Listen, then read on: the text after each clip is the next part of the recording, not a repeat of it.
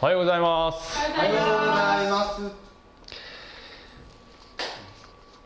ディズニーの「シンデレラ」という映画見たことある方いますか？はい。まあなんとなくねえっとねクラシックな1950年に発表されたね映画ですけど。でそうそれぐらい古いんだよねあれね。うん。昔の映画はなんかねいいよねこう。なんだろう味があるよね。えっとお話の内容は皆さんねご存知だと思います。意地悪なママ母と義理の姉たちに いじめられたかわいそうなシンデレラは妖精の魔法で、まあ、ある日お城の舞踏会に行きますよと。王子様とダンスするんだけど12時になったから逃げてガラスの靴を落としてで王子様はそのガラスの靴がぴったりと来る女性と結婚しますって言って探し出して結婚しました。っていうね話ですけどそういえばこれちょっと使ってなかったね。これ使います、はい。えーという話ですよね。続編があるって知ってました？知っている。あ本当ですか？えっ、とシンデレラ2が2002年シンデレラ3が2007年ねあに発表されたんですね。劇場版じゃないんですね。あのビデオのやつ。そう。で私はね2は実は見たことはないんですけど3はねあのテレビでやっていてで娘のために録画したんですね。で娘が見ているのを、まあ、なんとなく私はがっつりとは見てないんですけど娘が見てるからなんとなくこう話がわかるんですけどなかなかあれはね感動する。あれはいいです。おすすめ。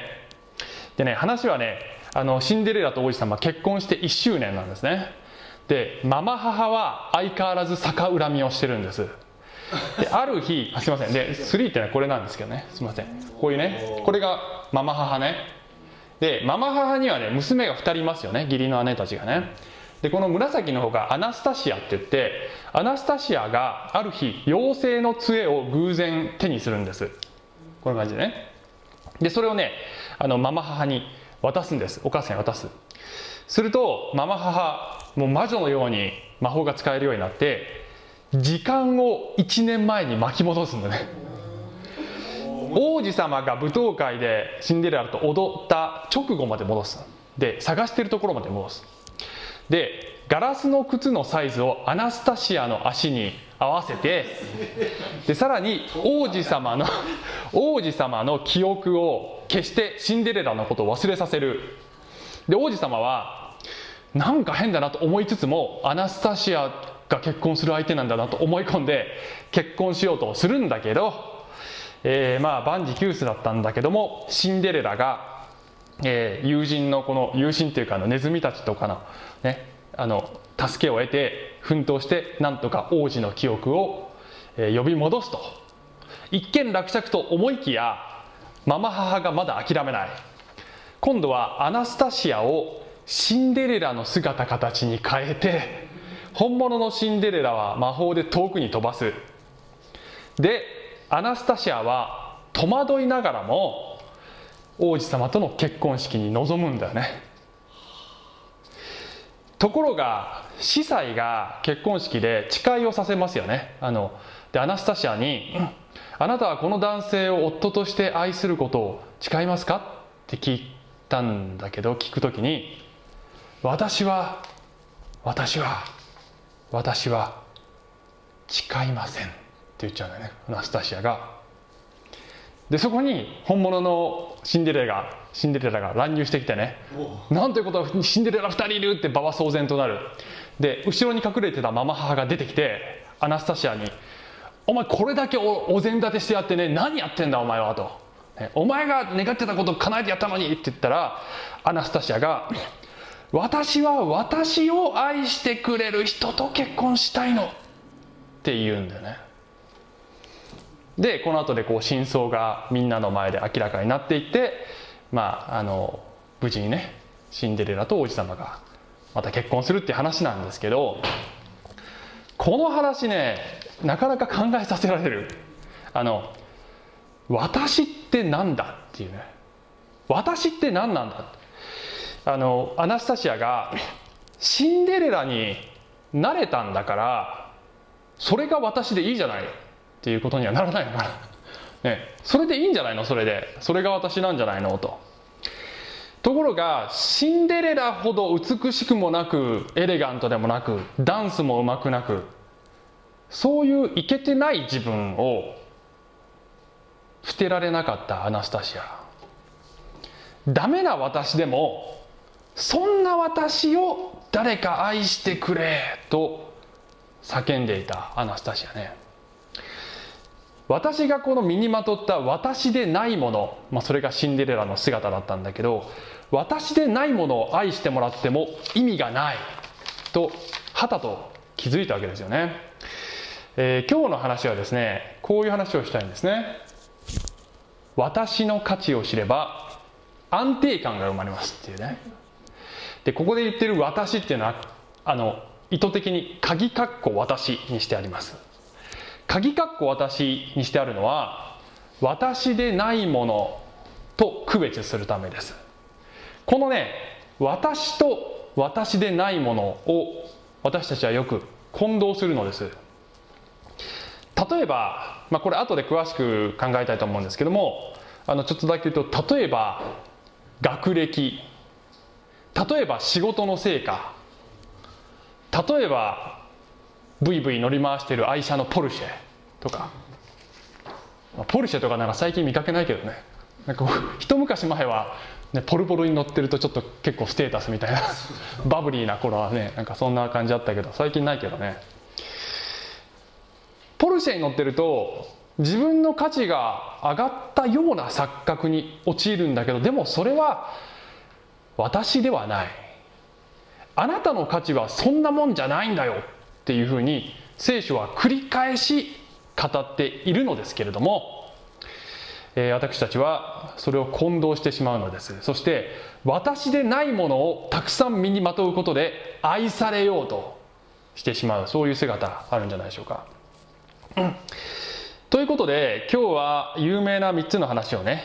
えー、見ていきたいと思うんですけども、うん、あの文脈は、えー、今日の話はイエス様が、まあ、十字架にかかる、まあ、だいぶその頃が近づいている交渉会の、まあ、終盤に入ってきてるんだねもうね。で前回までは、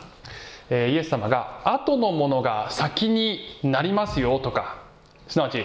イエス様をメシアとしては拒絶したユダヤ人じゃなくて違法人が先になってしまいますよというような話をされたりあるいは、えー、前前回のちょうど前回の話は弟子になるっていうのはね厳しい道だけどその覚悟があってついてくるかお前らっていうそういう弟子になるというね話を、えー、イエス様はされたんですね。つまり、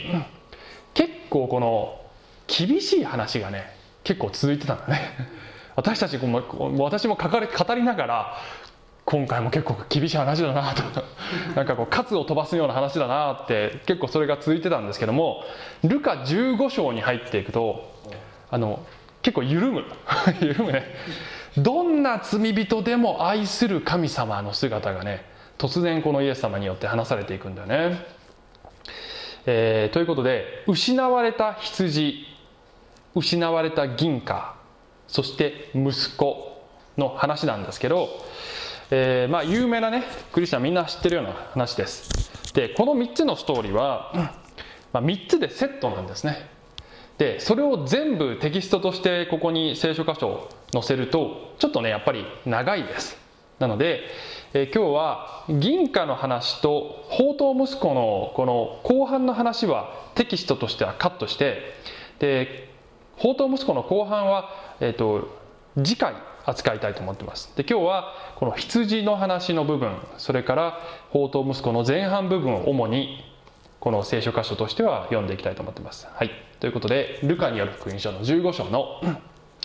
えー、1節から7節ね、まあ、1節2節をちょっと最初読みますけども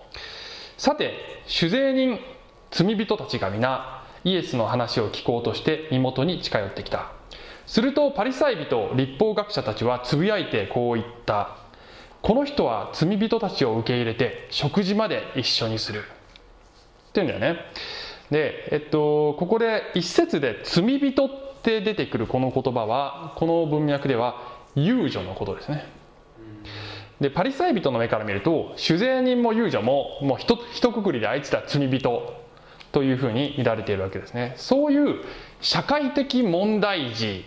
とは交際してはいけないというのがパリサイ人たちの口伝立法だったのです。イエス様はそれを堂々と破られました。でこの今日扱う、まあ、この3つの話3つの失われた話はこれは実はあの最大のポイントはこの2つのグループ罪人たちとそしてパリサイ人たちというこの2つのグループの対比が最大のポイントなのです。でそれがあの最後で明らかになっていくんですね、まあ、今日はその最後まではいかないんですけどね。はい。そして3節から7節。そこでイエスは彼らにこのような例えを話された。あなた方のうちに羊を100匹持っている人がいて、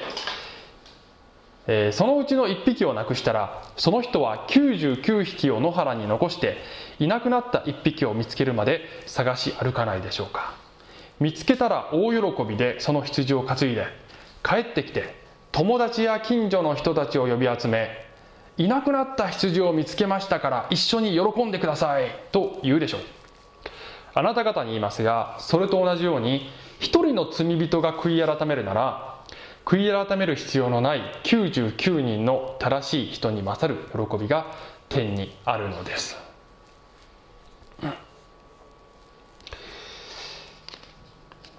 99人の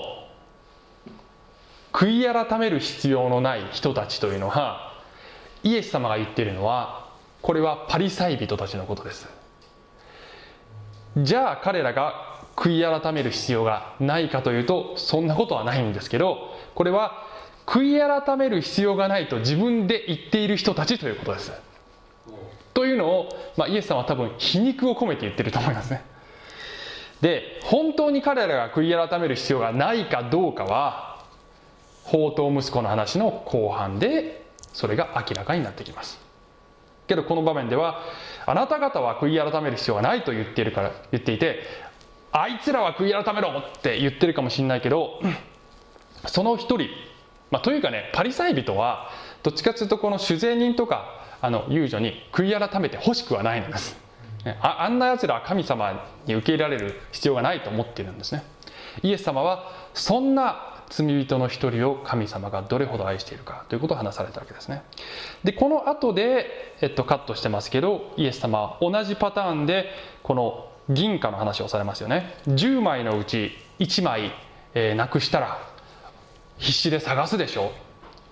見つけたら大喜びでパーティーするでしょ。同じように罪人が悔い悔い改めたら天国で天でね神様と天使たちがパーティーやってんだよっていう話をねされるわけですよね。そしてその後でダメ押しのようにこの、えー、宝刀息子の話がね出てくるわけです。ルカによる福音書15章の11からですね。またこう話された。ある人に息子が2人あった、えー、弟が ごめんなさいね。大丈夫大丈夫。水飲んでもねあんま変わんないねこれ。大丈夫だ弟が父に「お父さん私に財産の分け前をください」と言った。それで父は寝台を2人に分けてやった。ということでまあ生前分与してくれよというふうに言うわけですけど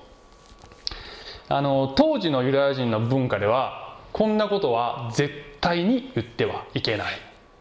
こういうことを言うのはなんでお父さん早くもっと早く死んでくれないのって言ってるのと同じでパリサイ人、まあ、これを聞いてるパリサイ人の視点からすると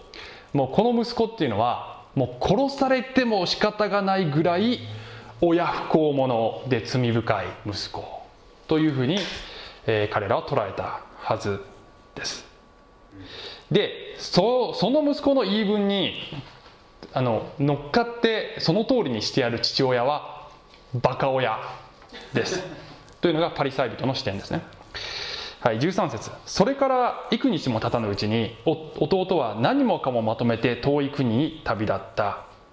えそこでそしてそこで放蕩して湯水のように財産を使ってしまった。遠い国というのはこれ後で豚が出てきますので、えー、ユダヤ人は豚を飼わない。豚を飼っているのは違法人です。ですから距離的に遠いということではなくて必ずしもねあの精神的な意味で遠いところ違法人の国ということです。ユダヤ人にとっては違法人の国っていうのはもうあの地の果てぐらい遠いぐらいの場所に行ってしまったということですよね、えー、14節何もかも使い果たした後でその国に大飢饉が起こり彼は食べるにも困り始めた。それでその国のある人のもとに身を寄せたところその人は彼を、えー、畑にやって豚の世話をさせた。彼は豚の食べる稲子豆で腹を満たしたい満たしたいほどであったが誰一人彼に与えようとはしなかった。しかし我に帰った時彼はこう言った。父のところにはパンの有り余っている雇い人が大勢いるではないか。それなのに私はここで飢え死にしそうだ。立って父のところに行ってこう言おう。お父さん私は天に対して罪を犯しまたあなたの前に罪を犯しました。もう私はあなたの子と呼ばれる資格はありません。雇い人の一人にしてください。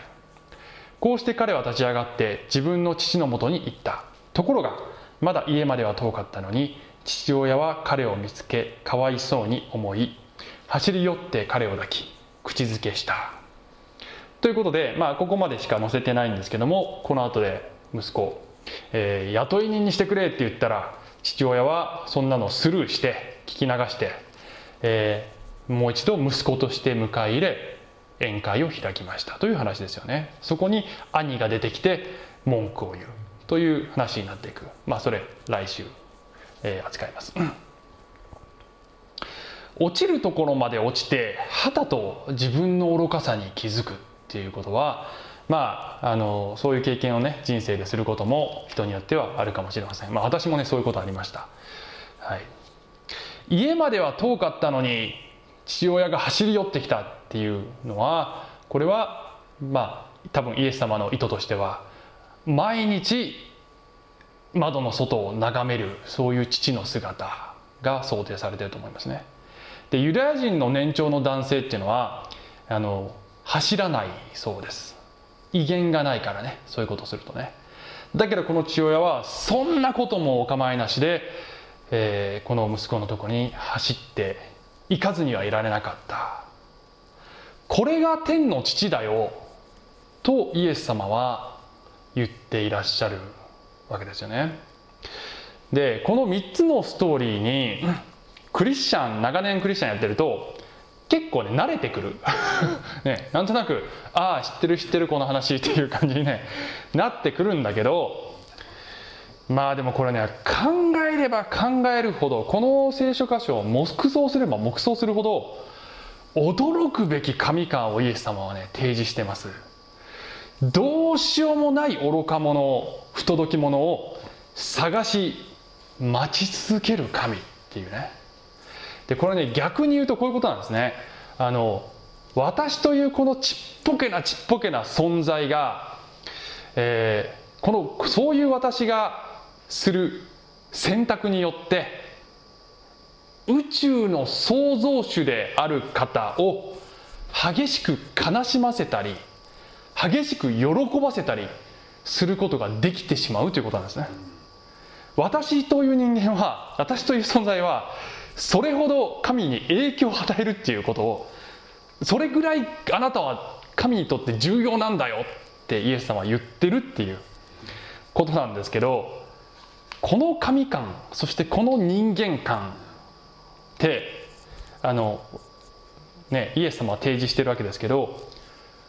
この神感とこの人間観がね心に染み込めば染み込むほど、え私たちは人生で慌てたり恐れたり落ち込んだりしなくて済む安定感のある自分になれるはずなのです。だけど、まあ、私たちなかなかなれない なかなかねそうなってまあな慣れていくんですけどね。そうなりそういうふうになっていくんですけどだんだん。けど、えっとまあ、すぐにはまあなれないかもしれません。であのなかなかそうなれないなかなかその神の愛が染み込んでいかない理由を何が問題なのかを3つ後半でちょっと考えていきたいと思うんですね。まず第一に、まあ、これはねクリスチャンになる前のことですけどね基本的には。失われている自覚がそもそもないのですね。失われて私は失われているのだっていうことにそもそも気づいていない世の人々はね。えー、失われているという状態。英語で言うとロストの状態ね。ロストの状態。あの迷子になったりするとあのロスト？I'm lost, lost child あ lost child I'm lost っていうのは迷子っていうことなんですけどまあ要するに所有者から所有者の手の中にない状態。ロストの状態であると。自分には所有者がいるのだっていうことをそもそも知らない。まま生きていると。最近あの1週間ぐらい前に甲府のイオンモールにね行ってきたんですけどまああのお盆だったからね、まあ、相当込み込みだったんですけどね。娘が迷子になって。そうそう。そう以前ねあの2歳の時に IKEA で迷子になったって話前しましたけど、まあ、その時は相当パニックったんですけどね。あの今回は、まあ、私がちょっとオートバックスがあるでしょ？オートバックスに店のモールの中にオートバックスがある。オートバックスにちょっと行ってくるって言ってね。行ったら母親と一緒にした娘が「パパの後をついていく」って言ってバーって走り出してで多分ねその途中にこの風船を配ってるお姉さんみたいな。そそっちに多分多分だけどフラフラって行っちゃったみたいで。で妻が後でオートバックスに「娘来た?」って「いや来てない」と「えー!」ってなって、まあ、お おお急ぎで探したっていうで2歳の時に迷子になった時ほどはあの慌てなかったんですけどちょっと大きくなってるしねだけどそれでも相当ね人混みだしまあ平気ではなかったですよやっぱりそれであの娘の名を呼びながらねわーって探したんですけど、えーとまあ、5分ぐらいですね5分ぐらいで見つけましたするとか、まあ、店のスタッフの人女の人に手を引かれてエレベーターをバーって降りてたんですけどね「ああいたいた」って言ってで風船持ってさ であの全然ケロッとしてるのね。お前もうちょっと泣けって思ったけどね。要するに要するに泣いてくれればもうちょっと見つけやすいでしょ。要するにあ自分やばいっていうそういう意識さえこの娘はないっていうね。そういう感じだったのね。ちょっとねもうちょっとね慌ててくれよって思うんですけどね。要するに人間とは神様に出会う前そもそも自分に所有者がいる。そもそも自分はロストの状態で生きてたんだっていうことにあの気づかないままね生きてるんですよね。でに人生の意味や目的っていうのは創造主であり所有者である方からいただかないと本当は意味や目的っていうのはないんだけどそれがないので自分でこしらえないといけない。それはとても苦しくてそして虚しい生き方です。で実はこのですね神から離れて歩んでいる状態っていうのは実は本物の羊飼いから離れて別の羊飼いについていってる状態ですよと聖書は言うんですけどそれは実は悪魔なのです。って言っちゃうんだよね聖書は。エペソビトへの手紙の2の1から2ですけどあなた方は自分の罪過と罪との中に死んでいたものであってその頃はそれらの罪の中にあってこの世の流れに従い空中の権威を持つ支配者として今も不従順の子らの中に働いている霊に従って歩んでいました。この霊というのがこれは悪魔のことですね。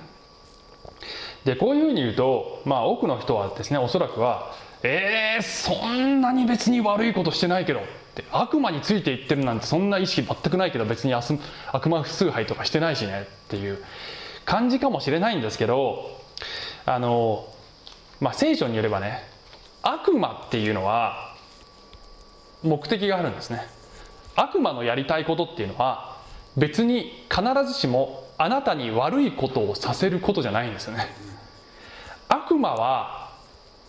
神を苦しめたいのですね。人間はね別に悪魔の敵じゃないんだよ究極的には。悪魔にとって神が敵なのです。だから神の一番大事なものを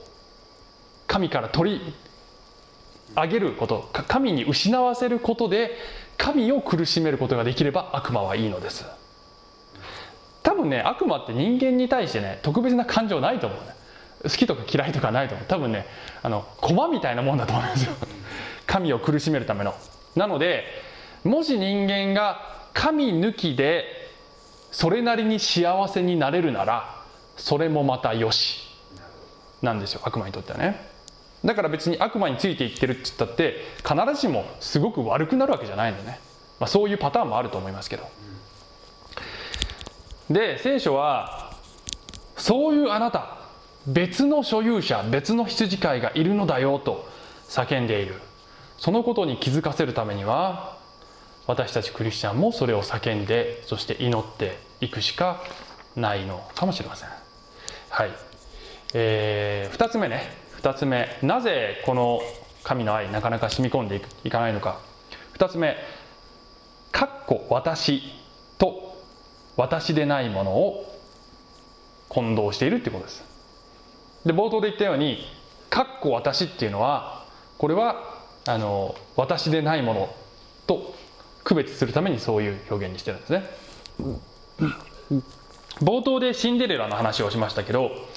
えー、シンデレラの義理の姉アナスタシアは私でないものあのシンデレラ3っていうやつの話をしたんですけどあのアナスタシアは私でないものを身にまとったすなわちシンデレラの姿形を身にまとってそれを愛してもらっても意味がないということに気づいたって話をしましたけど、えー、実は私たちね似たようなことしてます。すなわち私でないものを身にまとって何とか愛されようとしているのです。で実は「かっこ私」が私であるためには必要なのは存在だけです。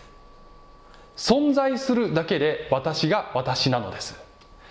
であの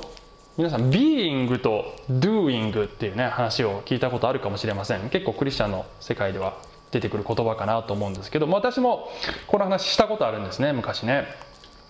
being と doing 人間とはこの2つの要素がありますよっていう話なんですけどね。Being っていうのは存在です。doing っていうのは我々がどのように生きるかというね。まあ一言で言えば行いの要素ですよね。で私たちの価値っていうのは存在にこそ価値があるのです。で、えー、doing というのはあの私たちの生きる目的あるいは神から与えられた使命と言ってもいいと思う、えー、神様はあなたがいるだけです価値があるのですよと言っていてだけどただいるだけではなくてあなたにはこの世で仕事があるのだよというふうに生きる目的や使命も与えてくれている。えー、まず being があってその次 doing なんだけどこの順番がよく逆になるんですね。doing によってなんとか価値を生み出そうとするんです私ね、まあ、例えばねこの今使っているマイクですけどこのマイクというのは人間が作ったものです。人間が声を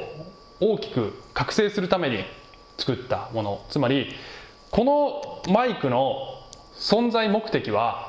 えー、声を覚醒させることですよね。でこれがもし工場で生産されて、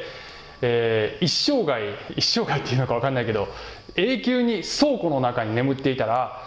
作られた目的を果たしていないということに、ね、なりますよね。だけど価値がなくなったわけではないのですね、えー、価値はそのままあるのです。だから誰かがそれを買いますって言ったらすぐさま値段がつけられてそこにお金を払わないと買えないのです。価値がなくなったわけではない。目的が損なわれているだけなんですね。人間も、えー、価値はあるのです。いるだけで。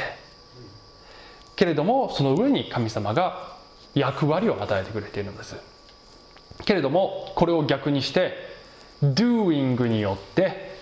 他人の価値を測ろうとしたりあるいは doing によって自分の価値を何とか生み出そうと私たちはしてしまうのです、まあ、例えば具体的に言うとね doing というとこんなことがありますよね。善行社会貢献とか成果点数能力人気持ち物まあいろいろあると思いますけどまあ、持ち物っていうのはね実は一つハビングというコンセプトがあるんだね。だけどそれは doing の結果所有したものだから、まあ、doing の延長なんですね、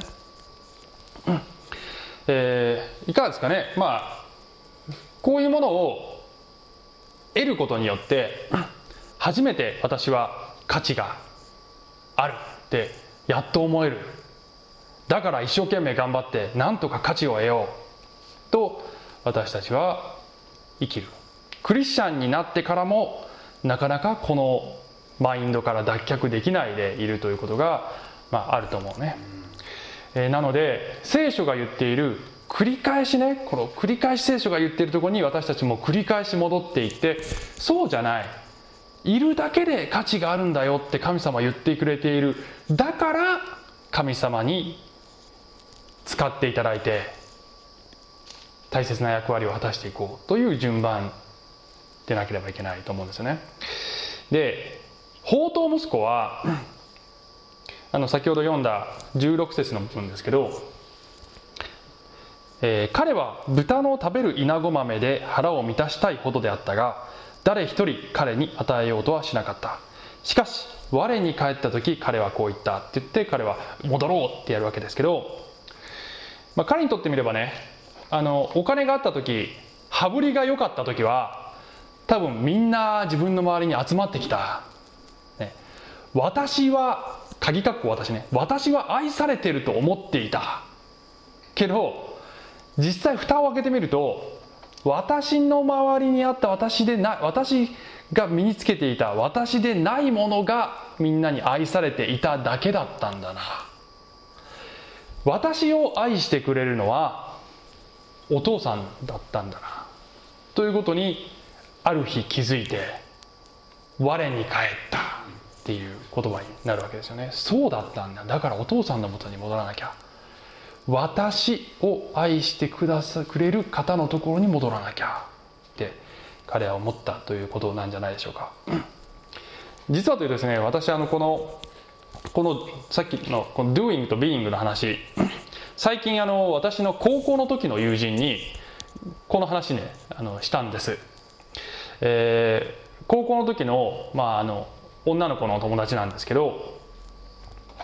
別に彼女とかじゃないよ。普通の女の子の友達ですけどあの女の子の友達があの家族でね小渕さんに遊びに来たんですよね。でえっとご主人もいて娘さんが3人いてであの下の娘双子なんですけどあのその2人がねキリスト教の小学校をこれから受験するっていうんでだけどキリスト教のこと全然何も知らないから教えてちょうだいって言ってでこの教会に来てで私はその子供たちにこの100匹の羊の話をしてでその後で両親にキリスト教主義の教育っていうのはこういう考え方でしょうということを話したんですね。でなぜこのビーイングの話をしたかというと彼らがその学校は青学なんですけどね。その学校の小学校はあの通信簿がないって聞いたんですってね。あの点数で子供を測らないんだっていうふうに言ったんですよ。でそれを聞いたのでそれはきっとおそらくねあの神の愛がその存在そのものを愛しているっていうねあのそのビーイングをまず子供たちに植え付けるということをその学校はしようとしてるんじゃないでしょうかねと。そういう考え方がその教育の根底にあるんじゃないでしょうかね。それを踏まえた上でその次にその学校のモットーは地の塩世の光となる。っていう。まずビーイングがあってドゥーイングという順番がしっかりしている。世の中の普通の教育はなかなかそうなってない。まず点数から入る、えーだからまずビーイングが子供の中で確立していればすごく強い子供になる。強いっていうのは要するに人生で何かがあっても不安定なことのない。しっかりとね自分の価値あの失うことのない、え人になれるし人にも優しくなれる。そういう教育なんじゃないでしょうかって言ったら「いやすごくよく分かりました」って言ってあの「いや入れたいな」って話だった。で私は続いてこれはキリスト教のその教理と密接につながってるんだよって話をしたんですね。すなわちえ私たち人間が罪人であるにもかかわらず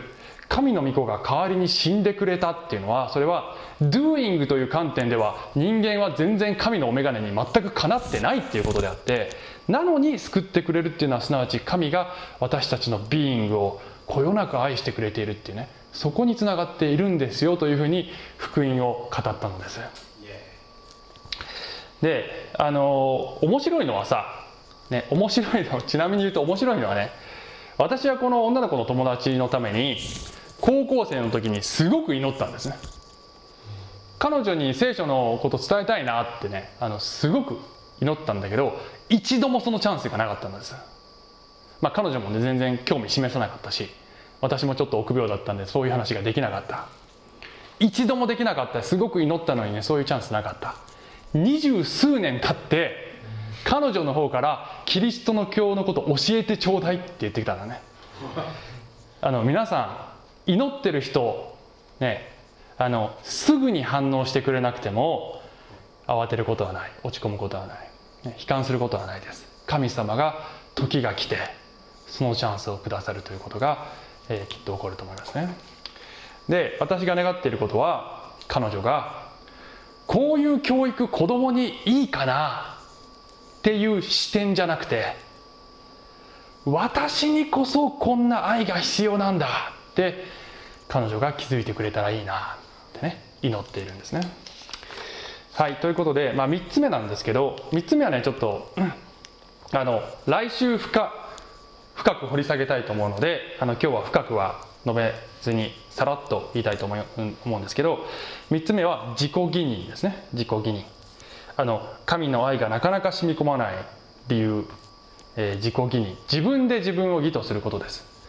あの冒頭で言ったようにこの3つのストーリーの最大のポイントは酒税人や遊女たちといった罪人たちとパリサイ人たちとの対比が最大の焦点ででこの法と息子の最後では兄が出てきて「私は一生懸命お父さんのために働いて戒め破ったことないよ」って言うんだけどこの父のそばにずっと一緒にいたはずの兄はやっぱり心はお父さんから遠く離れていた。父の愛などすぐそばにいたにもかかわらず全く汲み取っていなかった。ということがまあ明らかになっていくわけですよね。クリスチャンがこの状態に陥りやすいのです。神様を知っているはずのクリスチャンがいつの間にかこの状態に陥っていく。まあ次回また詳しくね話したいと思いますけども、えー今日のメッセージ、まあ、結論に入っていきたいんですけどね。結論です。イザヤ書の53章の6節には、ね、この御言葉ありますね。これは、えー旧約聖書のメシア予言ですけどね。メシア予言イエス様のことに関する予言ですけど私たちは皆羊のようにさまよいおのおの自分勝手な道に向かっていった。しかし主は私たちのすべての咎を彼に負わせた。まあどうしようもなく自分勝手な羊のために命を捨てる羊飼い。そこに私たちの doing ではない私たちの存在そのものに価値を見出して愛してくれて探し求めてくれて待ち続けてくれるそんな神様がいるわけですね。であのこういう話をね今日しようと思っていた矢先といいますか、まあ、今週のねニュースですけど今日のこの話この聖書の箇所を彷彿彷彿とさせるような事件がニュースでね流れてましたよね皆さん。あの山口県で2歳の男の子が行方不明になったでしょ？なったんですね。で3日間見つからなかったんだね。3日間。そしたら他の県から来たボランティアの男性が、ね、すっごいいいキャラの いいキャラの男性が、まあ、その、ね、息子あ息子だね。息子を見つけてきたんだね。で見つける前に探しに行く前に母親にさ必ず私が見つけてあなたの手に直接手渡しますからって言って本当にそうやっちゃったってねこれかっこよすぎでしょみたいな 感じですけどね。で探してる時にあの母親がこのちょっとニュースのこの一場面画像をちょっと拝借しましたけどこの街のスピーカーでさ「よしよしきちゃんよしきちゃん」って言って「いたら返事して早く出てきて」って言って、えー、街中にこの声をね響かせるもうあの悲痛な叫び、まあ、こう親としてはもうなんか、ね、あの耐えられないそんな叫びでしたけどこの声がねこのこの叫びがこの私たちの天のお父さんのこの世界への叫びそのものじゃないですかねこれね。神様はこれを叫んでおられる。のではないですか。でイエス様がこの世に来られた時きっとイエス様はね父なる神様に私が行ってあのどうしようもなく自分勝手な坂本隆をね必ず連れ戻してまいります。命に変えてもというふうに言ってイエス様はこの地上に来てくださったんじゃないでしょうか。そのイエス様が天におられる今の時代は今度は私たちクリスチャンがこの神様の叫びを届けるためのスピーカーとなりそしてイエス様の手足となって探しに行くそういう役割を与えられているのです。失われているそういう自覚がないそういう世界に私たちはこのことを叫んでいくのです、まあ、でもそれをね自分一人の力でやらなきゃって重荷に感じる必要はない。私たち教会として一緒にこのことを祈りそして一緒に力を合わせてそのことを叫んでいこうじゃありませんか。はいお祈りします。愛する天のお父さん。あなたがどれほど私たちを愛してくれているのか。私たちはそのほんの一部分さえもまだ悟っていないと思いますけれども。どうぞ少しずつでもそれが心に染み込んで染み込んであなたにとって私がどれほど重要なのか。どれほど重要とあなたが言ってくれたのかそして何をしてくれたのか、えー、深く深く胸に刻みつけることで、えー、何があっても慌てない恐れない落ち込まないそんな安定感を人生で得ることができますように助けてください。イエス様のお名前によってお祈りします。アーメン。小淵沢オリーブ教会には聖書の言葉を多くの人に届けるためのさまざまなビジョンがあります。あなたもこの働きに参加してみませんか？献金はこちらのアドレスにて受け付けています。口座振込またはインターネット送金サービスに対応しています。